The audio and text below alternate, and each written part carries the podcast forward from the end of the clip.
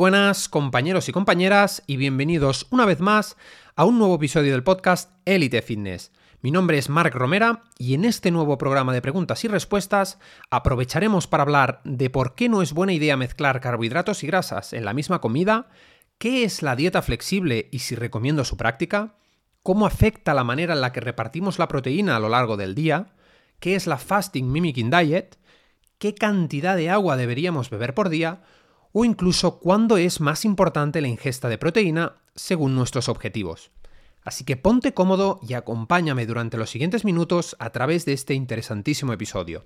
Además, no olvides que agradezco infinitamente tu opinión y que puedes valorar este podcast para ayudarme a continuar creciendo y mejorar continuamente. Por último, recuerda que también te invito a seguirme a través de las redes sociales con el nombre Elite Fitness y que puedes hacerme llegar tus preguntas al correo info@elite-fitness.es para que pueda contestarlas en episodios futuros. Así que si estás preparado, empezamos.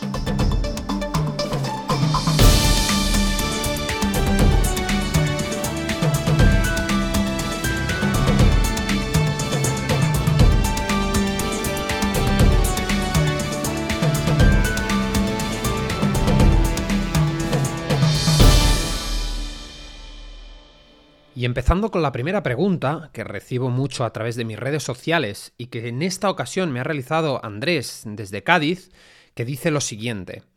Hola Marc, te sigo desde hace ya algún tiempo y he visto tanto en tu perfil como en el de, otros divulgadores que en más de una ocasión advertís que no es bueno mezclar carbohidratos con grasas. ¿Podrías aclararme el por qué? Bueno, pues muy buenas Andrés y gracias también por tu pregunta. Para responderte de una manera precisa, es bueno hablar de la función fisiológica que tiene la insulina en nuestro organismo. Esta hormona secretada por las glándulas beta del páncreas cumple con una importante función no solo en la regulación de los niveles de glucosa en sangre, sino también en el aprovechamiento metabólico de los diferentes nutrientes. Básicamente podríamos decir que es una de las principales hormonas anabólicas y que por tanto permite el almacenamiento de energía. Por una parte, esta hormona aumenta la velocidad de transporte, como he dicho, de la glucosa hacia el interior de las células de los diferentes tejidos, especialmente en el tejido musculoesquelético y el hepático, aumenta también la retención de sodio en los riñones, inhibe la nueva formación de glucosa a través de la glucogenólisis o la gluconeogénesis y también cumple con otras funciones adicionales como la supresión de la lipólisis, es decir, impide la oxidación de grasas, y promueve la lipogénesis de novo, es decir, la nueva formación de grasa. En líneas generales, es bueno que entiendas por un lado varias cosas. Cuando comemos carbohidratos, independientemente de su índice o carga glucémica, se libera una cantidad determinada de insulina para regular toda esa glucosa entrante en la sangre, dirigiéndola hacia, los tejidos que requieran su uso con fines energéticos inmediatos o almacenándola como glucógeno en el hígado o en los músculos para su uso futuro. Por lo tanto, la glucosa sería la fuente principal de energía de nuestro cuerpo. Como te he dicho hace un momento, al elevar esa insulina por un lado, impides la utilización de las grasas como fuente energética, pero es que por otro lado también estás promoviendo su almacenamiento en el interior de las células del tejido adiposo, es decir, del tejido graso. Esto sucede precisamente porque tu organismo utilizará, como acabo de decirte, de manera principal la glucosa antes que la grasa. Como el almacén de grasa es prácticamente eh, infinito, por decir algo, todo lo que el organismo no usa efectos inmediatos a nivel energético o estructural, cuando se trata de grasas, por norma, suele almacenarlo para usos futuros. Así que respondiendo a tu pregunta, no es buena idea mezclar eh, grasas, concretamente monoinsaturadas y saturadas, con carbohidratos porque estamos permitiendo el almacenamiento de ácidos grasos en los adipocitos que solo liberarán la grasa en ausencia de glucosa y ante determinadas condiciones, como dije recientemente en, en un directo de la pérdida de grasa. Además, como niveles anormalmente elevados de glucosa en sangre son tóxicos, nuestro organismo debe priorizar el consumo de glucosa por parte de los tejidos, relegando a un segundo plano la utilización de las grasas. Además, y esto es un, dato que me ha parecido también interesante señalar, en diferentes estudios realizados con personas insulinoresistentes, el proceso de formación de nuevos triglicéridos, conocido como lipogénesis de novo, que se da en el hígado, se ve fuertemente incrementado, dado que la glucosa no captada muscularmente es redirigida hacia el hígado, utilizándose en este proceso Lo que de manera fácil y entendible es que si ya no se recomienda mezclar grasas y carbohidratos en personas sanas, mucho menos se recomienda en personas con trastornos metabólicos que tengan como causa común la resistencia a la insulina. Así que en definitiva, mezclar grasas con carbohidratos permite, el almacenamiento y aprovechamiento de la glucosa en un primer estado, luego impide la lipólisis y aumenta el almacenamiento de ácidos grasos en el tejido adiposo, y por último, esto es así porque niveles elevados de azúcar en sangre sin un correlativo aporte de insulina, como por ejemplo sucedería en casos de diabetes de tipo 1 no diagnosticados, podría resultar tóxico o incluso mortal. Además, como apunte extra, te diré que esta combinación suele resultar eh, bastante proinflamatoria. Así que con esto espero haber resuelto todas tus dudas, Andrés. Siguiendo con esta ronda de preguntas y respuestas, Celia Montalbán desde Galicia pregunta lo siguiente. Hola Mar, ¿qué tal? Antes de nada, enhorabuena por tu nuevo podcast, porque me tiene enganchadísima, igual que tus posts en las redes sociales. Quería preguntarte si cuando hablamos del NIT o de cumplir con los objetivos de pasos diarios, ¿tú recomiendas que sea en la mayor parte en ayunas o es indiferente el momento del día de cara a oxidar más grasas? Muchas gracias por, por tu pregunta, Celia. Pues te diría que para mí básicamente cuando hablamos de NEAT, es decir, del consumo energético derivado de la actividad física no planificada, hacemos referencia al factor movimiento, ¿no? Es decir, que para mí de nada sirve hacer cardio en ayunas o después de entrenar porque sea mejor o no para oxidar grasa, recordemos que, que, para que se produzca ese resultado hace falta que se den muchas cosas, si luego nos pasamos el día sentados, ¿no? Por ejemplo. Además, y esto es algo que me gustaría mucho remarcar, el movimiento es mucho más que una herramienta para elevar el consumo energético diario. El movimiento es y ha resultado a lo largo de toda nuestra historia como especie un hábito inherente en el ser humano que nos permitió llevar a cabo largos desplazamientos y migraciones a través de las grandes extensiones de terreno, ¿no? Es decir, resulta impensable creer que estaríamos hoy aquí si hubiéramos acotado nuestra búsqueda de alimento desde un contexto evolutivo a unos pocos metros defendiendo nuestra guarida de depredadores. De hecho, fue la propia necesidad de supervivencia de nuestros antepasados lo que obligaba a recorrer largas distancias. Además, eh, podemos decir que estamos diseñados para movernos, dado que, por ejemplo, en nuestros primeros años de vida desarrollamos una increíble capacidad de movimiento, es decir, nacemos con plena flexibilidad y rangos de movimientos completos que poco a poco vamos perfeccionando junto al control motor, la estabilidad, la coordinación, etc. En ese sentido, pese a que hoy en día, casi sin darnos cuenta, la vida eh, nos esté privando de nuestro derecho más básico, biológicamente hablando, en comunidades cazadoras recolectoras no era raro ver cómo nuestros antepasados recorrían una media de entre 17 y 19 kilómetros diarios. Además, como te decía, movernos es mucho más que un protocolo para quemar más calorías. De hecho, bajo mi punto de vista, debería ser la base sobre la cual se sostiene el ejercicio físico. Caminar, por ejemplo, ha demostrado ser bueno para el corazón, para nuestra salud cardiovascular, para mejorar nuestra sensibilidad a la insulina, para prevenir el sobrepeso y la obesidad, para la salud ósea, etc. ¿no? De hecho, en personas sedentarias que no realizan ningún tipo de actividad física, caminar también ha demostrado ser la mejor actividad teniendo en cuenta el análisis riesgo-beneficio. Por eso, y respondiendo a tu pregunta, creo que desde un punto de vista coherente con nuestra biología y nuestro diseño, deberíamos movernos a lo largo de todo el día, caminando distancias cortas, sustituyendo, por ejemplo, el ascensor por las escaleras convencionales, poniéndonos de pie y dando un paseo por cada hora que, pasamos sentados en la oficina, etcétera, ¿no? Realizando toda esa clase de trayectos que normalmente podríamos hacer, trayectos cortos, ¿no? Que de, apenas 2-3 kilómetros que hacemos en, coche, intentando hacerlo eh, de la manera más natural a través de nuestras piernas, ¿no? Que siempre ha sido nuestro principal sistema de movimiento. En ese sentido siempre digo lo mismo, hacer ejercicio físico en cualquier momento del día desde luego es algo bueno y cumplir con el entrenamiento de fuerza y añadir un volumen de ejercicio cardiovascular después es todavía mejor, ¿no? Sin embargo, de nada sirve si luego nos pasamos el día encerrados entre cuatro paredes, sentados en una silla de oficina, en el coche mientras nos movemos de un sitio a otro, en casa o hasta en el propio gimnasio mientras usamos las máquinas, ¿no? Así que en definitiva, que oxides o no oxides grasa depende de múltiples factores, como por ejemplo tu consumo energético diario, de tu estado metabólico y hormonal, de tu alimentación, de tu descanso, eh, de tus niveles de estrés, etc. ¿no? Y no solo del momento del día en el que haces cardio. Así que te recomiendo que te mantengas activa durante todo el día y repartas el volumen de pasos, en el caso de que te venga bien, a lo largo de la jornada para, para lograr tal fin. Y siguiendo con esta ronda de preguntas y respuestas, Celia Montalbán desde Galicia pregunta lo siguiente. Hola Marc, ¿qué tal? Antes de nada, enhorabuena por tu nuevo podcast porque me tiene enganchadísima igual que tus posts en las redes sociales. Quería preguntarte si cuando hablamos del NIT o de cumplir con el objetivo de pasos diarios, tú recomiendas que sean la mayor parte en ayunas o es indiferente el momento del día de cara a oxidar más grasa. Muchas gracias por tu pregunta, Celia. Pues te diría que para mí, básicamente cuando hablamos de NEAT, es decir, del consumo energético derivado de la actividad física no planificada, hacemos referencia al factor movimiento, ¿no? Es decir, que para mí de nada sirve hacer cardio en ayunas o después de entrenar porque sea mejor o no para oxidar grasa, recordemos que para que se produzca ese resultado eh, hace falta que se den muchas cosas, si luego nos pasamos, por ejemplo, el día sentados, ¿no? Además, y esto es algo que me gustaría mucho remarcar, el movimiento es mucho más que una herramienta para elevar el consumo energético diario.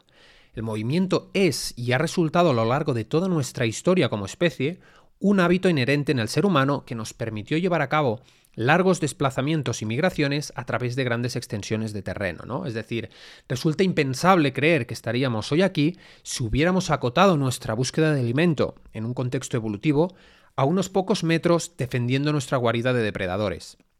De hecho, la propia, fue la propia necesidad de supervivencia de nuestros antepasados lo que nos obligaba a recorrer largas distancias. Eh, de esta manera estamos diseñados, podemos decir que estamos diseñados para movernos, ¿no? Por ejemplo, en nuestros primeros años de vida desarrollamos una increíble capacidad de movimiento, es decir, nacemos con plena flexibilidad y rangos de movimiento completos que poco a poco vamos perfeccionando junto eh, con, por ejemplo, el control motor, la estabilidad, la coordinación, etc. En ese sentido, pese a que hoy en día, casi sin darnos cuenta, la vida nos esté privando de nuestro derecho más básico, ¿no? biológicamente hablando, en comunidades cazadoras recolectoras no es raro ver cómo nuestros antepasados recorrían una media de entre 17 y 19 kilómetros diarios. Además, como te decía, movernos es mucho más que un protocolo para quemar calorías. De hecho, bajo mi punto de vista, debería ser la base sobre la cual se, se sostiene el ejercicio físico. Caminar, por ejemplo, ha demostrado ser bueno para el corazón, para nuestra salud cardiovascular, para mejorar nuestra sensibilidad a la insulina, para prevenir el sobrepeso y la obesidad, eh, para la salud ósea, etc. De hecho, en personas sedentarias que no realizan ningún tipo de actividad física, caminar también ha demostrado ser la mejor actividad, teniendo en cuenta el análisis riesgo-beneficio.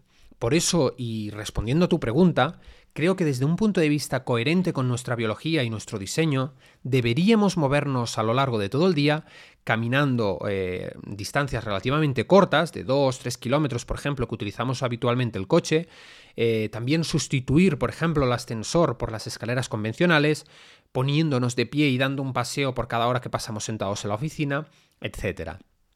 En ese sentido siempre digo lo mismo, ¿no? Es decir, hacer ejercicio físico en cualquier momento del día, desde luego es algo bueno y cumplir con el entrenamiento de fuerza y, añadir un volumen de ejercicio cardiovascular después es todavía mejor, ¿no? Sin embargo, de nada sirve si luego nos pasamos el día eh, encerrados entre cuatro paredes, sentados en una silla de oficina, en el coche mientras nos movemos de un sitio a otro, en casa o, hasta el propio gimnasio mientras, mientras usamos las máquinas, ¿no? Así que en definitiva, que oxides o no oxides grasa depende de múltiples factores, como por ejemplo ya sabes tu consumo energético diario, de tu estado metabólico hormonal, tu alimentación, tu descanso, tus niveles de estrés, etc. Y no solo del momento del día en el que haces cardio. Así que te recomiendo que te mantengas activa durante todo el día y repartas el volumen de pasos, en el caso de que te venga bien, a lo largo de la jornada para lograr tal fin. Una vez aclarada la duda de Celia, proseguimos con la siguiente consulta que nos realiza Alberto Medina, de Tarragona, en relación con la Fasting Mimicking Diet. Hola Mark, últimamente estoy algo estancado en la pérdida de peso y no sé exactamente si implementar un protocolo de PSMF o de Fasting Mimicking Diet. ¿Tú qué opinas de este protocolo? Muy buenas Alberto y gracias por tu pregunta. Si bien es cierto que hablo en un capítulo entero dedicado a ello en mi libro El Manual Definitivo del Ayuno Intermitente, Voy a tratar de responder a tu pregunta ofreciéndote mi, opinión al respecto. Este protocolo nutricional, que traducido al español para quien no esté familiarizado con él recibe el nombre de dieta que mimetiza el ayuno, es original del reconocido bioquímico y profesor de gerontología y ciencias biológicas de la Universidad del Sur de California, el Dr. Walter Longo. Básicamente la teoría es sencilla. Lo que propone es que en lugar de ayunar completamente durante varios días, por ejemplo, que es lo que se conoce hoy como ayunos prolongados, se reduzcan el número de calorías drásticamente, pero con un mínimo diario de aproximadamente 700 calorías durante un periodo de 5 a 7 días que se realizarían con un primer día de transición de unas 1100 calorías. Además, una gran peculiaridad de este método es que se restringen principalmente las proteínas, llegando a un 5 o un 10%, y se mantienen entonces las grasas y los carbohidratos, procedentes principalmente de verduras, en un rango medio de un 45% aproximadamente. Como digo en mi libro, desde un punto de vista evolutivo guarda cierta coherencia con la vida que tuvieron nuestros antepasados, los Homo sapiens cazadores recolectores, ¿no? Eh, puesto que tal y como sugiere la lógica, y aunque es verdad que el ayuno formara parte ineludible de sus vidas, durante muchas jornadas es muy posible que, aunque fuera poco, la recolección de raíces, bayas o distintas hojas junto con los restos de algún animal, eh, recordemos que en aquel entonces también éramos muy carroñeros antes de aprender a cazar, sirviera en su conjunto para tener algo que llevarnos a la boca, por lo que tiene, como digo, un sentido evolutivo real y lógico, ¿no? Por otra parte, si comparamos el esfuerzo psicológico que puede representar para algunas personas ayunar por tres días con un periodo ligeramente superior con la ingesta de una mínima cantidad diaria de energía, caeremos en la cuenta de por qué existen los propios defensores de esta estrategia más aceptable, ¿no? Digamos. Además, desde un punto de vista médico-científico, ha demostrado tener múltiples beneficios consensuados por la comunidad de investigación, entre los cuales destacan los siguientes. Por un lado, contribuye positivamente a la longevidad, eh, frenando las consecuencias del envejecimiento, tanto a nivel físico como a nivel metabólico.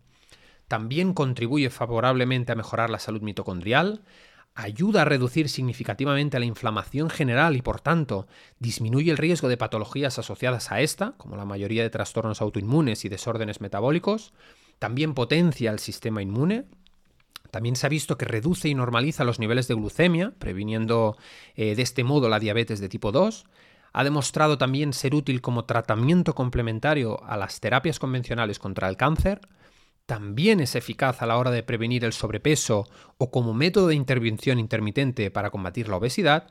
E incluso ha demostrado ser efectivo al reducir los niveles de IGF-1 y la presión, eh, la presión sanguínea. Perdón. Por otra parte, y dándote mi opinión. En general, si bien es cierto que tiene su lugar en personas con sobrepeso, obesidad o alteraciones metabólicas, en personas con un peso y un porcentaje de grasa saludable, que en hombre estaría más o menos entre el 8 y el 17%, y en mujeres entre el 15 y el 25%, tampoco aporta grandes beneficios a una persona eh, que, por ejemplo, ayune diariamente, ¿no? Por compararlo con, algún protocolo. Es más, al ser un protocolo, eh, la Fasting Mimicking Diet, restrictivo en proteína, en periodos de definición donde recordemos este macronutriente es quizás el más importante de cara a minimizar la pérdida de masa muscular, no lo recomendaría demasiado. Además, el ayuno intermitente moderado, por ejemplo, protege en ese sentido la masa muscular al elevar la, hormona de crecimiento y las catecolaminas, que impiden la proteólisis, y también ofrece la ventaja de que puede ingerirse la proteína necesaria para cumplir con nuestros requerimientos en la ventana de alimentación, por lo que yo lo encuentro desde luego una mejor alternativa para la pérdida de grasa. Por otro lado, y hablando del protocolo que también comentas del PSMF, de sus siglas en inglés eh, Protein Sparing Modifying Fast, que podríamos traducir como ayuno modificado que retiene la proteína, he hablado recientemente en un post en mis redes sociales y también espero poder dedicarle un artículo muy pronto en el blog. La característica general de este enfoque es que es bajo en calorías, alto en proteínas y también muy bajo en carbohidratos, logrando, según numerosas evidencias existentes, una pérdida de peso más rápida que con cualquier otro enfoque. De hecho, esto es lo que hacían la mayoría de culturistas en la década de los 80 y los 90, justo antes de las competiciones para lograr un nivel de definición realmente increíble. Realmente, si me das a comparar ambos protocolos o estrategias, y teniendo en cuenta que quizás es algo momentáneo para romper el estancamiento y que no vas a prolongarlo demasiado en el tiempo, o, de lo contrario podrías incluir en algunas carencias nutricionales o energéticas, bajo mi punto de vista, si tengo que, eh, quedarme con alguno de estos dos enfoques, desde luego te recomendaría más eh, el de la Protein Sparring Modifying Fast. A continuación te explico por qué. Lo primero es que, como te acabo de mencionar, es, un protocolo elevado en proteína, ¿no? Recordemos que es el macronutriente más importante en periodos de definición, por lo que a nivel muscular, de entrada, va a mitigar la pérdida de músculo, siempre y cuando entrenes, lógicamente, respecto a otros enfoques tradicionales. Por otro lado, al ser tan baja en calorías, la proteína permitiría una mayor adherencia al generar un mayor efecto saciante que el resto de, macronutrientes, eh, motivo por el que se, hace, se haría más llevadero. ¿no? Y por último, al ser baja en carbohidratos, sí que es verdad que puede comprometer quizás tu energía en torno al entrenamiento, pero a su vez favorecerá tu flexibilidad metabólica al aportar aminoácidos suficientes para su conversión en glucosa a través de la gluconeogénesis, reservando las grasas como energía durante el resto del día. Así pues, vemos que ambos protocolos no son nada nuevos, pese a que muchos vuelvan a estar de moda, y que también bien pautados tienen sus beneficios y su lugar. Ahora bien, como siempre digo, asesórate por un buen profesional de la salud antes de implementarlos por tu cuenta y ten siempre en cuenta el contexto, tus necesidades individuales y por supuesto hazlo con coherencia. Y siguiendo ahora con, con la siguiente consulta que nos realiza Bea González desde Vitoria, Hola Marc, hace poco escuché en un episodio anterior de tu podcast que el cortisol no solo te hacía perder masa muscular y ganar grasa abdominal, sino también retener líquido, aunque no me quedó muy claro cómo. ¿Podrías entrar más en detalle? Muy buenas, Bea, y gracias por, tu pregunta y por escuchar desde luego también mi podcast. Y decirte que sí, que efectivamente niveles elevados de cortisol se asocian a mayor retención de líquido. De hecho, cuando tomamos cortisol a oral a través de un medicamento, uno de los efectos indeseados que todo el mundo conoce es esa ganancia de peso a consecuencia de mm, esa retención de líquido. Como bien sabrás y apunté previamente en el episodio correspondiente, elevar el cortisol de manera crónica produce toda una serie de alteraciones fisiológicas que en la práctica nos perjudican de múltiples formas. Aunque no entraré en detalles en esta ocasión, para quien se haya perdido aquel episodio, diré que esta hormona, como bien dices, afecta a nivel físico-estético, incrementando la acumulación de grasa en la zona central y en glúteos en mujeres, nos hace perder músculo, es decir, es catabólica, disminuye la libido y en muchos casos compromete la función sexual, como vimos tanto en hombres como en el caso de mujeres, afecta al descanso y al sueño, compromete nuestro foco cognitivo y nuestra capacidad de atención, nos afecta también a nivel digestivo, a nivel cutáneo o incluso, como bien has dicho, en el equilibrio de fluidos en nuestro organismo. En muchos casos, y respondiendo a tu pregunta, muchas personas estresadas también tienen niveles elevados de tensión arterial y por tanto creen que es el sodio lo que les eh, conduce a retener más líquido cuando en realidad el cortisol tiene mucho que ver. Desde un punto de vista fisiológico, el cortisol y la aldosterona tienen la misma afinidad por el receptor mineralocorticoide del túbulo distal. Pese a que el cortisol que circula en plasma a concentraciones más de 100 veces superiores a los de la aldosterona, en situaciones normales este no ejerce una acción mineralocorticoide. Ello es así gracias a la existencia de una enzima, denominada la 11-beta hidroxiesteroide deshidrogenasa, que degrada el cortisol a su metabolito biológicamente inactivo, la cortisona. Existen situaciones en las que la actividad de esta enzima es deficiente y en ellas el cortisol ejercería exactamente el efecto contrario, realizando una potente acción mineralocorticoide. De hecho, en el síndrome de Cushing, que parece cuando el cuerpo tiene niveles crónicos elevados de cortisol en sangre, esta enzima que degrada el cortisol es deficiente y genera, como apuntas, retención de líquido, básicamente al incrementar la retención de sodio en el líquido intracelular y aumentando la excreción de potasio. Así que en conclusión, esa sería la respuesta a tu pregunta. Efectivamente, el cortisol también guarda una relación directa con el equilibrio entre minerales y líquidos.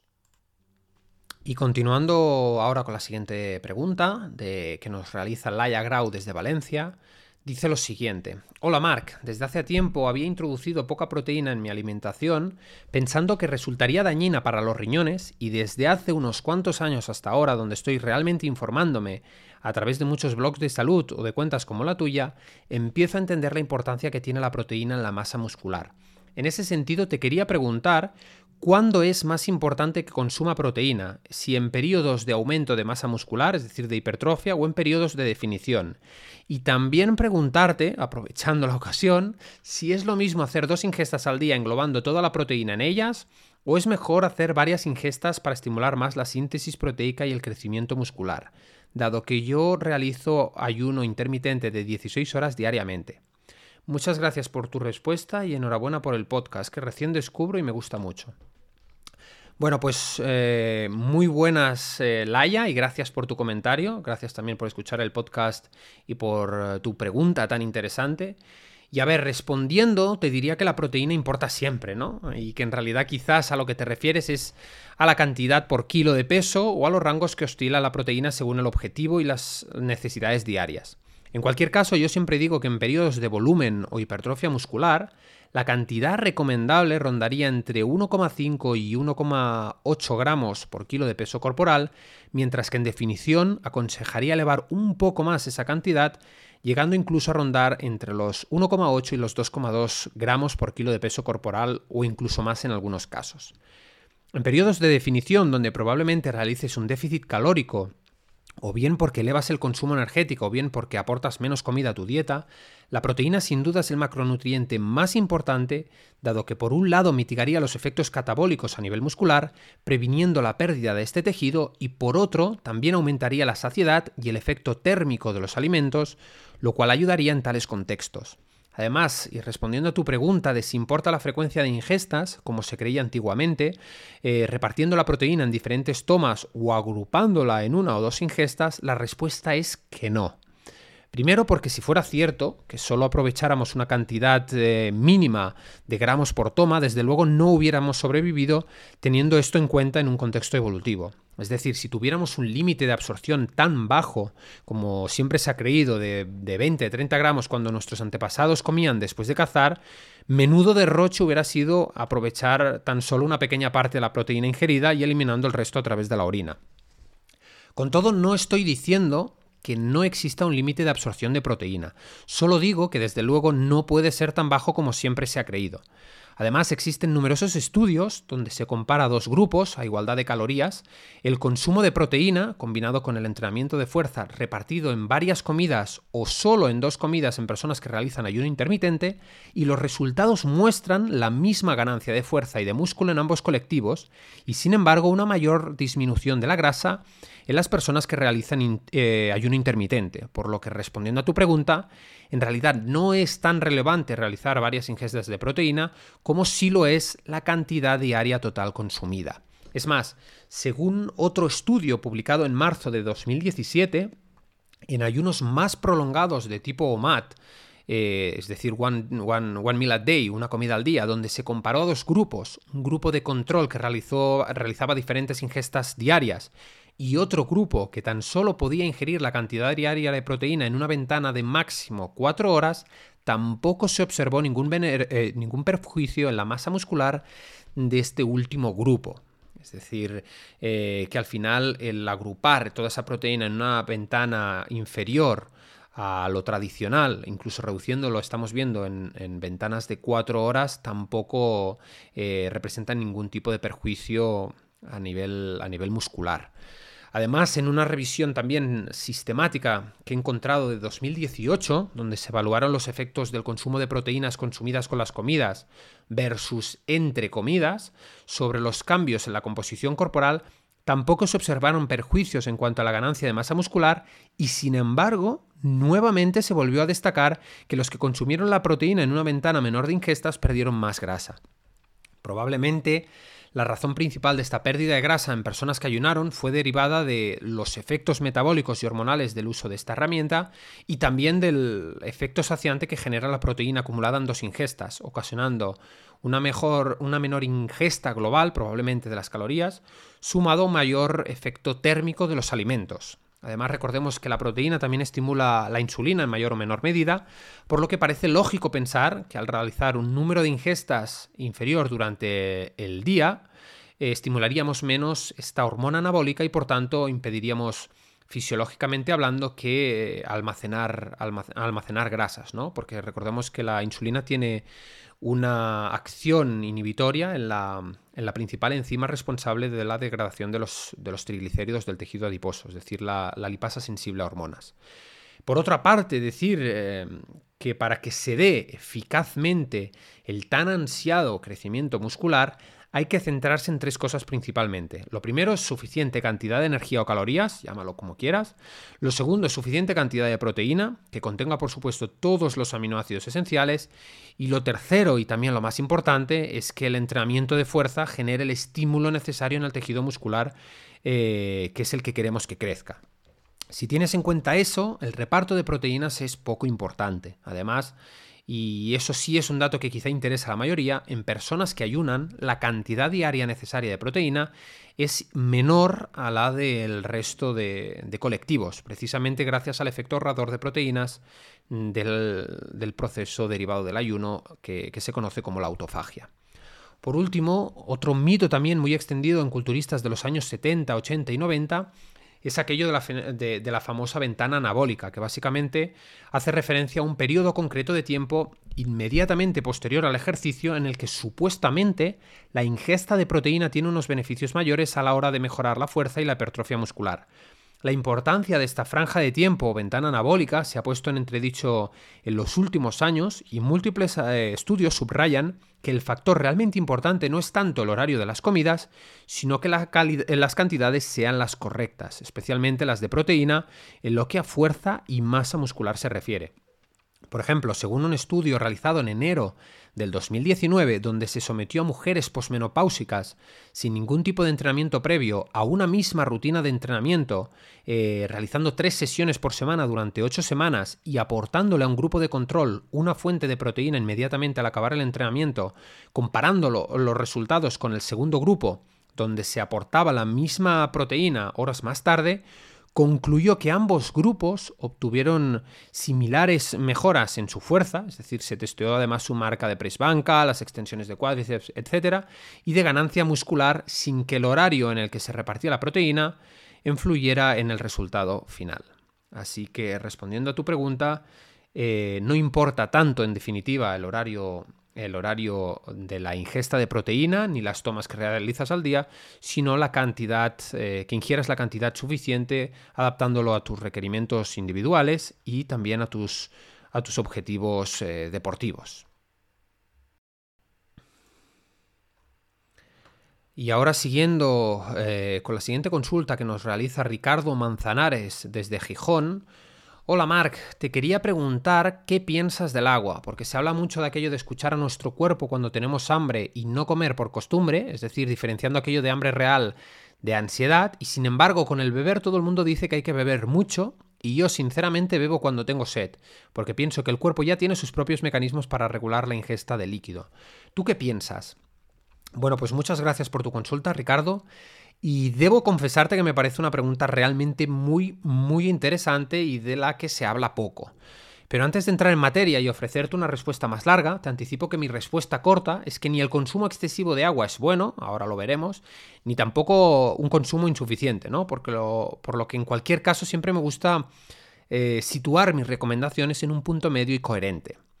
Y ahora sí, para responder a tu pregunta de una forma más elaborada, podríamos empezar diciendo que aunque el agua es un nutriente esencial para la vida y el componente más abundante de nuestro cuerpo, y aunque se hable mucho acerca de la importancia de la hidratación en la salud, en la práctica es bueno recordar que existen diferentes inconvenientes para determinar las cifras óptimas, tanto para la cantidad de agua que se debe contener el cuerpo como para su ingesta, eh, y esto se basa porque la ingesta y la eliminación de agua dependen de factores no constantes y difíciles de medir eh, a su vez compensados por la capacidad del organismo para la homeostasis. Es decir, nuestra ingesta de agua depende del clima, de la temperatura, de nuestro nivel de actividad física, de nuestra alimentación, por, ejemplo, por el agua contenida en los alimentos, de la edad, el sexo y de muchas otras cosas. Por lo que aventurarse a decir cuánta agua necesita cada uno sin tener en cuenta todos esos detalles, desde luego puede dejarnos eh, con un elevado margen de error.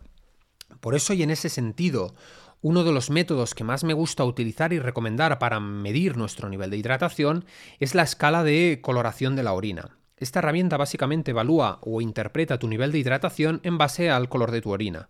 Cuando la orina se encuentra más diluida y por tanto existe un mayor volumen de líquido, ofreciendo un color marcado por su transparencia, representa que estamos mejor hidratados que cuando, por ejemplo, el color de la orina presenta un color mucho más oscuro, que indicaría que debemos mantener, eh, beber una mayor cantidad de agua.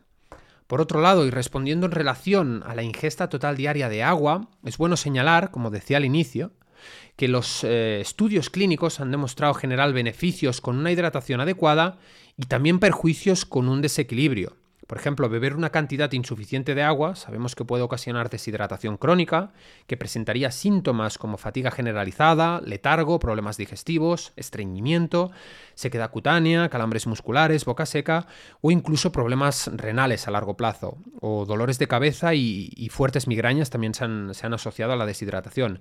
Sin embargo, por otro lado, beber una cantidad inusualmente elevada de agua también puede ocasionar pérdidas severas de sodio, que se conoce como, como hiponatremia, bajadas de tensión, dificultades para dormir, eh, por ejemplo, a causa de una disminución de la hormona antidiurética, o incluso disminuir fuertemente los niveles de minerales en la sangre.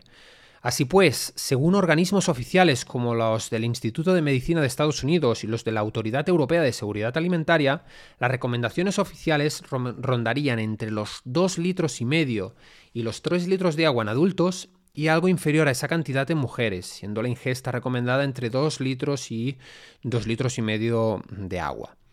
Como te digo, es muy difícil hacer recomendaciones acertadas cuando la hidratación depende de tantas variables. Sin embargo, eh, respondiendo o atreviéndome a responder tu pregunta de si es bueno esperar a tener sed para beber, la respuesta general aceptada es que no.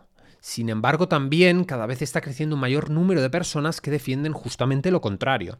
Por un lado están las personas que defienden que el agua es el elemento más importante para la vida y para el ser humano y que forma parte de ese 70% de nuestro peso corporal total. Además, también alegan e insisten en su necesidad vital en múltiples procesos fisiológicos y alertan de los, peligros de un bajo consumo de agua asociados a una pérdida de cognición generalizada, una mayor general, una perdón, sensación general de fatiga global e incluso los posibles perjuicios asociados a nivel renal de mantener una hidratación insuficiente. Pero por otro lado, también están aquellos participantes del colectivo contrario que defienden que nuestro organismo, y especialmente nuestro cerebro, cuenta con un sofisticado y entramado mecanismo caracterizado por un complejo de interacciones entre millones de neuronas y hormonas capaz de regular a la perfección nuestro equilibrio entre minerales y fluidos a través de la sed. De hecho, cuando los niveles de agua que necesita nuestro cuerpo para funcionar con normalidad descienden por debajo de cierto nivel, unas células especializadas del cerebro, denominadas osmoreceptores, detectan esta disminución del agua celular y desencadenan el mecanismo de la sed, es decir, el proceso de búsqueda e ingesta de agua, así como la liberación de la hormona antidiurética al torrente sanguíneo. Como su nombre indica, esta hormona antidiurética actúa en el riñón para disminuir la pérdida de agua a través de la orina, equilibrando de esta manera los niveles del líquido corporal. Por otra parte, buscando a través de la literatura existente, lo que sí que he podido encontrar es que con la edad el cuerpo pierde la capacidad de responder con sensación de sed a un déficit hídrico, eh, lo que aumenta el riesgo de deshidratación. Por tanto, para estar convenientemente hidratados, las personas mayores, por ejemplo, deben mm, prever las demandas del cuerpo y no esperar siempre a tener sed para beber. Sin embargo, en otros colectivos o en personas jóvenes el tema mm, no está tan claro y ofrece muchas interpretaciones. Yo particularmente, y siéndote sincero, normalmente soy de los que aboga por un consumo racional de agua diario, que es lo que te he dicho en la introducción, sobre todo en torno a la práctica deportiva o, en el caso de hacer ayuno durante la ventana de ayuno de unos 2 litros y medio, 3 litros de agua eh, totales diarios por día. También es cierto que pienso que igual que nuestro organismo es capaz de indicarnos cuándo deberíamos de comer, al sentirnos hambrientos, no veo por qué deberíamos ignorar este hecho con la hidratación. De hecho, las sensaciones de hambre y sed son señales que indican el mejor momento orgánico para comer y beber. Y si este aporte se hace sin apetito y sin sed, puede, podría resultar tan antinatural como, por ejemplo, ir, ir a defecar sin tener eh, ganas, ¿no? Para que nos entendamos. Así pues, y para concluir, como siempre digo, creo que la respuesta siempre pasa por algún punto medio y hacer las cosas con coherencia. Es decir, en ese caso, bebiendo una cantidad moderada de agua diariamente y escuchando a nuestro cuerpo cuando tenemos sed. Yo creo que esa es la mejor forma de evitar los perjuicios asociados tanto por su exceso como por su defecto. Y pasando ahora a la última pregunta, eh, que nos realiza Esther González desde Salamanca, dice lo siguiente. Hola Marc, te quería preguntar acerca de la dieta flexible, que es algo que escucho mucho últimamente y no acabo de entender muy bien. ¿Podrías explicarlo? Bueno, pues eh, por último y, también darte las gracias Esther por tu, por tu interesante pregunta y te comento lo siguiente. La dieta flexible, antidieta o la dieta de los macros, de su traducción en inglés, parte de la idea de que ningún alimento es malo per se y que de hecho, una vez calculados los macros que necesitas para llevar a cabo un proceso de definición de mantenimiento de volumen muscular, te alimentes de lo que quieras siempre y cuando te ajustes exactamente a ellos. Es aquello que muchos habremos visto en más de una ocasión de alguien que aparece en Instagram comiéndose un trozo de pizza o una tarta de chocolate haciendo alusión a aquello de que estoy cuadrando los macros. El origen de esta antidieta o protocolo probablemente naciera de eh, un interés generalizado por incrementar la adherencia a la dieta a largo plazo sin los consecuentes rebotes de peso, conocido por todos, resultados resultantes de las clásicas dietas restrictivas. Su premisa básica, como digo, es que si se ajusta a tus macros, es decir, que mientras las calorías provenientes de los alimentos ingeridos, así como su desglose en macronutrientes, sea el que te corresponde según tus necesidades y requerimientos, dará igual la fuente de donde provengan estos mismos. De hecho, en líneas generales, más que una dieta podríamos llamarlo una manera de alimentarse. Sin embargo, lo que voy a decir de antemano es que desde luego yo no soy defensor de esta teoría o de esta práctica. Primero porque solo se centra en las calorías y macros, y tal y como he afirmado en numerosas ocasiones a través de mis redes sociales o de mis artículos, nuestra salud depende de muchas más cosas y comprende un entramado tan complejo de rutas enzimáticas, hormonales y metabólicas que limitarlo solo a las calorías que entran versus las calorías que salen o a cuadrar macros sin importar el origen o la calidad de los alimentos, desde luego puede acarrear severos problemas y no tener en cuenta muchas cosas importantes. Por ejemplo, que cuadres tus macros a través de, la de, alimentos ultraprocesados, como hacen algunos, se asocia a un incremento en la inflamación, a una peor respuesta a la insulina, a mayores niveles de triglicéridos y a mayores problemas digestivos ya de entrada por no hablar de la falta de saciedad que generan estos alimentos, la dependencia y la adicción asociadas y lo poco densos nutricionalmente hablando que son la mayoría de alimentos consumidos en estas dietas. Además, haciendo alusión a aquello de que una caloría es una caloría, podríamos decir que es una afirmación realmente absurda y carente de veracidad. Primero porque desde un punto de vista fisiológico no genera la misma respuesta metabólica u hormonal la ingesta de, por ejemplo, aguacate que la ingesta de azúcar. Por si fuera poco, este tipo de protocolos no tiene en cuenta el contexto. Es decir, la dieta flexible para quién es? ¿Para alguien que tiene resistencia a la insulina, hipertensión arterial y triglicéridos a 400 porque lleva toda su vida siendo flexible? ¿O para alguien saludable que quiere darse un capricho de vez en cuando? Además, ¿quién en su sano juicio puede creer que por muchas menos calorías que tenga, por ejemplo, un paquete de donetes puede resultar más beneficioso para la salud que dos huevos revueltos con jamón y aguacate? Me, me lo estoy inventando, ¿eh? No tiene mucho sentido. Otra cosa es que me digas que basas tu alimentación el 90% de las veces, y fijaos que no estoy hablando de calorías, en alimentos reales, y tampoco estoy hablando de dietas restrictivas que, contenga, que, tengan que excluir todos los alimentos. Y otro 10% te permitas esporádicamente un capricho, que en definitiva es lo que hacemos todos de vez en cuando. Es decir, está claro que tanto si no te comes nunca un postre por miedo a engordar o por sus perjuicios a nivel de salud, eh, tienes un problema, como si eres incapaz de no comerlo cada día, también tienes un problema. Por eso creo que existen, en definitiva, otras alternativas que pueden permitir perfectamente una adherencia a largo plazo sin tener que cuadrar macros o mirar de si comer o no un paquete de oreos entra en tus, en tus calorías diarias. De hecho, y ya puestos a sincerarme y a compartir abiertamente mi opinión, es como aquellas personas que realizan dietas restrictivas hipocalóricas y se pasan horas encima de una cinta esperando que llegue el fin de semana eh, para realizar su famoso cheat meal y comer tres menús del McDonald's, cinco helados y no levantarse de la mesa hasta pasadas cuatro horas. De hecho, es que es un sinsentido, vaya. Así que, bueno, como siempre digo, sin entrar en muchos detalles, independientemente de la, alimentación que elijas, está claro que comer comida real, mayormente sin, sin, procesar, basada en lo que reconoce nuestra biología y lo que hemos venido comiendo a lo largo de toda nuestra historia, beneficiará en líneas generales a la salud. E independientemente de los objetivos, es decir, de pérdida de grasa o de ganancia muscular, siempre existirán, bajo mi punto de, vista, otras opciones más saludables, por lo que en cualquier caso, no digo que no haya que comer de manera eh, saludable casi siempre y se permita su postre algún capricho de vez en cuando, insisto, pero defender el consumo de ultraprocesados o de azúcar, desde luego, es algo que nunca he defendido ni creo que defenderé nunca en esta cuenta. Además, eh, y esto también es una opinión personal, eh, creo que en el contexto actual en el que nos encontramos la palabra dieta está muy mal entendida, porque parece que lleva implícita la palabra restricción, cuando en realidad etimológicamente esta palabra representa modo de vida o, régimen de vida, ¿no? manera de vivir. Entonces, eh, estar a dieta, como lo veo yo, no tiene por qué llevar implícito eso, ¿no? Restricción energética, restricción calórica o prohibición. Entonces, yo te recomendaría desde luego adherirte a otro tipo de protocolo nutricional, encontrar lo que mejor se adapte a lo que buscas, a tus objetivos y a tus, eh, y a tus necesidades, a cubrir tus requerimientos energéticos diarios y te, y te alejes desde luego de dietas que están, bajo mi punto de vista, inventadas para, para defender el consumo de ultraprocesados y, y decidir que, que con cuadrar las, las calorías basta. Y nada más, así que llegados a este punto del programa, concluimos este fantástico episodio de preguntas y respuestas, que os recuerdo me podéis hacer llegar a través del correo info fitnesses También os doy las gracias por vuestro tiempo y por vuestro apoyo, y finalmente os deseo que tengáis un gran día. Hasta pronto.